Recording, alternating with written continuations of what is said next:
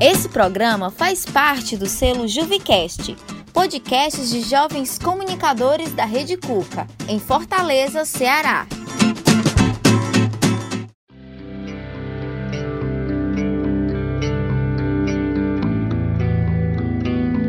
Trajetórias. Histórias de jovens que tiveram suas vidas mudadas pela Rede Cuca. E no episódio de hoje, vamos narrar a história do Taiwan Alves, ex-participante do projeto Juventude Sem Fronteiras. Eu costumo dizer que a minha infância foi um pouco diferente do normal, pois, diferente das outras crianças, eu comecei a estudar bem cedo eu não era aquela criança que só gostava de brincar. Eu gostava de brincar e de estudar. Gostava de ler e durante a infância, quando eu ganhava livros, até chorava, pois era minha paixão. Aos três anos, eu já estudava questões da série da minha irmã. Assim que ela chegava da escola, corria para me ensinar.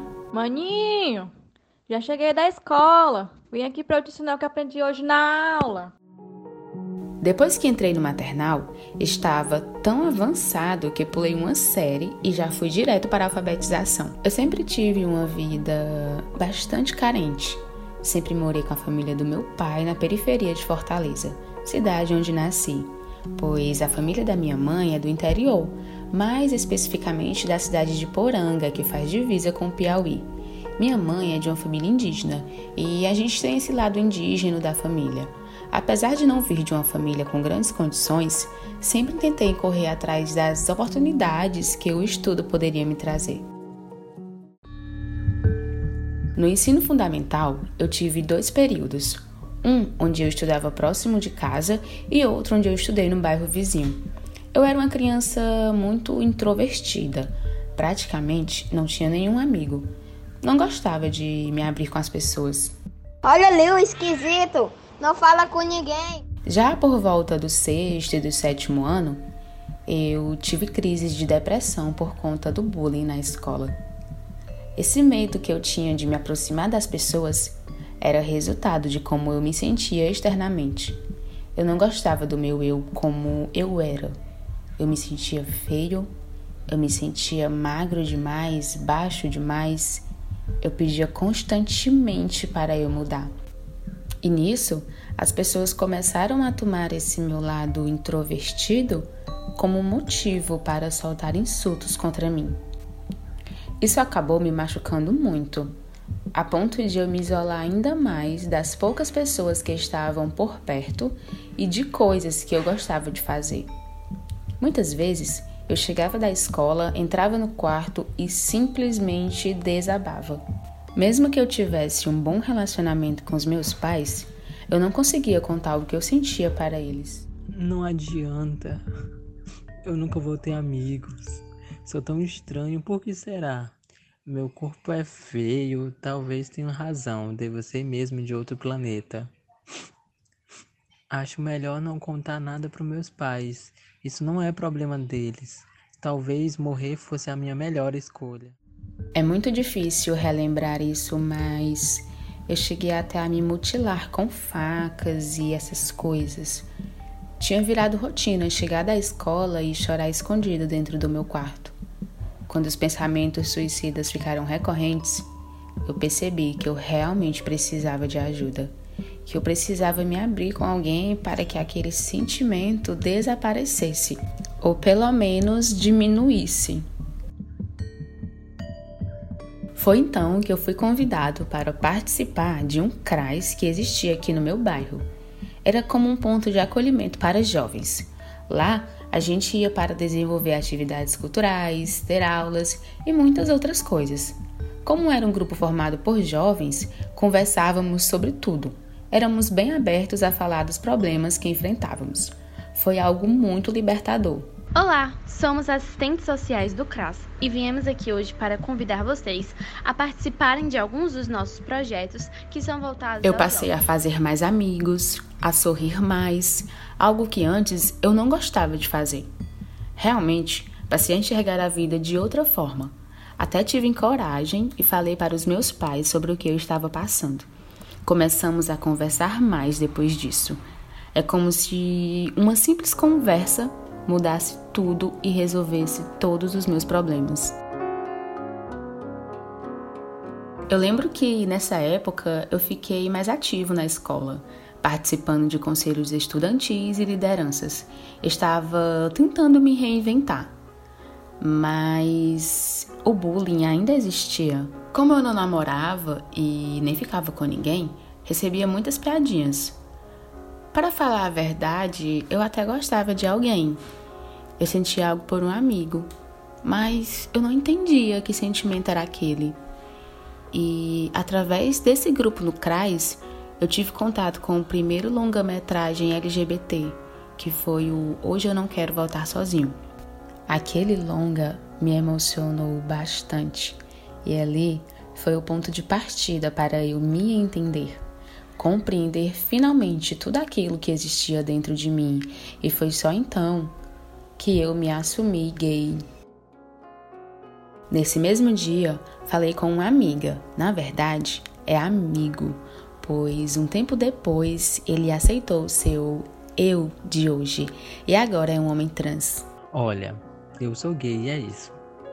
Espero que a nossa amizade não acabe. Se acabar, eu sinto muito em dizer, mas não vou ligar muito não, sabia? Porque eu quero amigos que me aceitem pelo que eu sou. Tudo bem, amigo, isso não muda em nada na nossa amizade. Foi assim que aconteceu. Não vou dizer que foi fácil. Não foi como acordar e dizer: Ah, agora sei o que eu sou. Mas eu estava caminhando. E isso, de certa forma, era algo bom. A aceitação era o primeiro passo. Pensando sobre isso, talvez o fato de ser gay também interferiu na minha depressão. E depois que eu entendi isso, me tornei uma pessoa mais leve ao tirar todo esse acúmulo de sentimentos dentro de mim e conseguir entender o que eu sou. Não tive coragem de contar aos meus pais, mas meus irmãos sabem.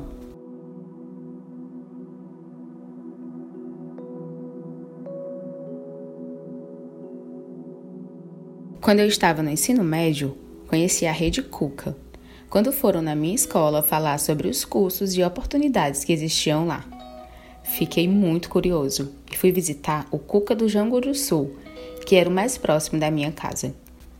Achei o espaço gigantesco e depois que eu soube de todos os projetos que tinham lá, eu ficava com os olhos brilhando. Ver a quantidade de jovens da periferia que estavam lá sendo tratados como parte daquela família era incrível. Uma coisa que me fez gostar bastante do Cuca foi ver que todos os jovens são tratados igualmente pelos profissionais que trabalham lá, e isso me deixou encantado. Como não tinha amigos, pois isso foi bem no início do ensino médio, eu não fui fazer cursos lá. Além de ainda estar muito recluso do mundo, sabia que não teria condições de ir sempre. Infelizmente, esse cenário já me era familiar, pois já tive que abrir mão de muitas coisas ao longo do caminho em relação aos meus estudos por não ter as condições necessárias. Além do Cuca, já tive a oportunidade de fazer um curso técnico no IFCE, mas por falta do dinheiro para pagar as passagens de ônibus para me deslocar até lá, eu não segui adiante. Até projetos da escola, onde eu teria que passar um final de semana estudando para o Enem, por exemplo, eu não podia comparecer. E eu sou essa pessoa que não gosta de estar feliz e ver a minha família passando sufoco para eu estar feliz, sabe? Eu consigo identificar quando eles estão felizes ou preocupados. E eu não gosto de ser um dos motivos das preocupações deles. Eu queria muito fazer faculdade de direito, mas infelizmente ao fazer o Enem, eu não consegui uma boa pontuação para entrar no curso. Talvez não entrar no curso que pretendia fosse necessário para que eu me descobrisse mais tarde em outro curso. Através das plataformas digitais da Rede Cuca, pude conhecer o projeto Academia Enem e a oportunidade de tentar realizar um sonho, que era participar do Juventude Sem Fronteiras. Afinal, de que outra maneira eu poderia fazer o um intercâmbio gratuito? Em 2018, fiz minha inscrição. Fiquei entre os classificáveis mas não fui selecionado. Ano passado, em 2019, tentei mais uma vez E quando vi meu nome entre os 100 classificados, já me enchi de esperança. Dessa segunda vez, tiveram três etapas e eu ficava acompanhando noite e dia para saber do resultado final. Na última fase, meu Deus, lá estava meu nome. Selecionado. Eu fiquei muito surpreso. Claro que tinha aquela esperança dentro de mim, mas eu nem conseguia acreditar. Parecia coisa da minha cabeça, sabe? Ainda quando eu estava no aeroporto de Lisboa, eu achava que tudo aquilo era tramado e eu iria acordar a qualquer momento. Acho que minha ficha só caiu quando eu cheguei na Espanha, em Salamanca, e fui recebido pela família de lá. A primeira pessoa para quem eu contei a notícia de que eu havia sido selecionado foi minha irmã, pois ela também participava da Academia Enem. Depois, fui falar com meus pais.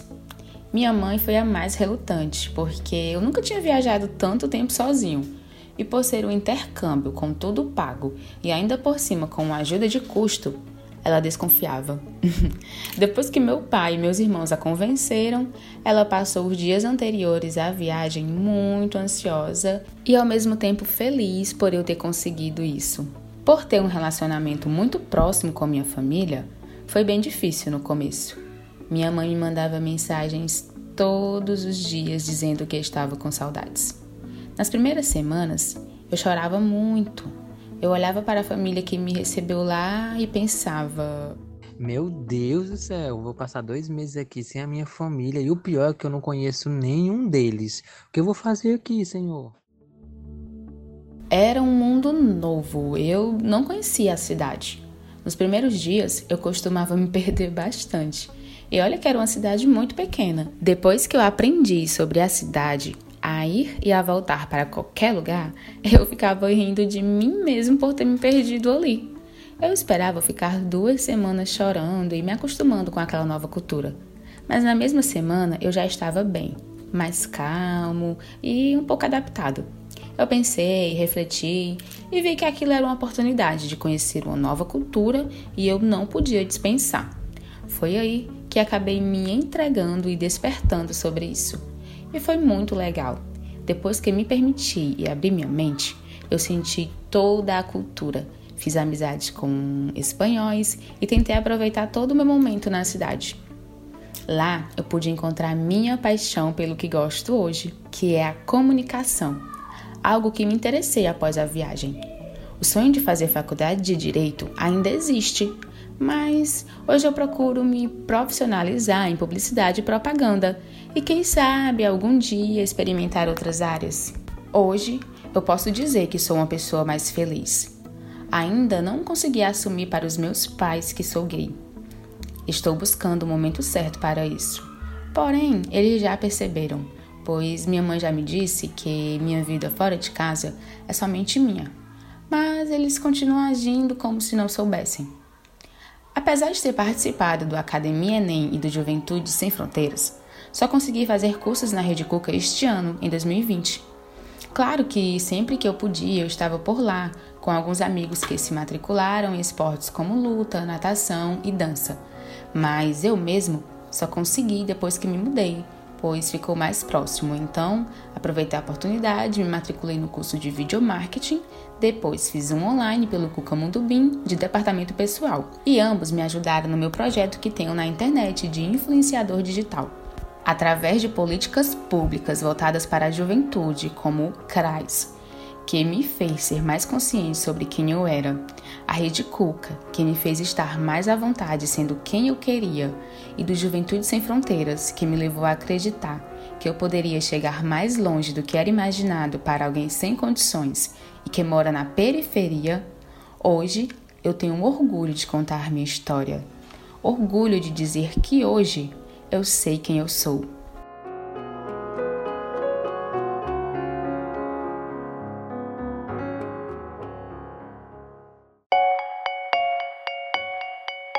Produção: Kelly Martins e Stephanie Silva. Locução: Kelly Martins. Edição de áudio: Nádila Góes. Com participação das vozes de Carlos Henrique, Osana Arruda, Taliane Melri, Isabela Melo, Antônio Neri e Letícia Caracas. Você ouviu o podcast Trajetórias, uma realização da Rede Cuca, Coordenadoria de Juventude, Prefeitura de Fortaleza.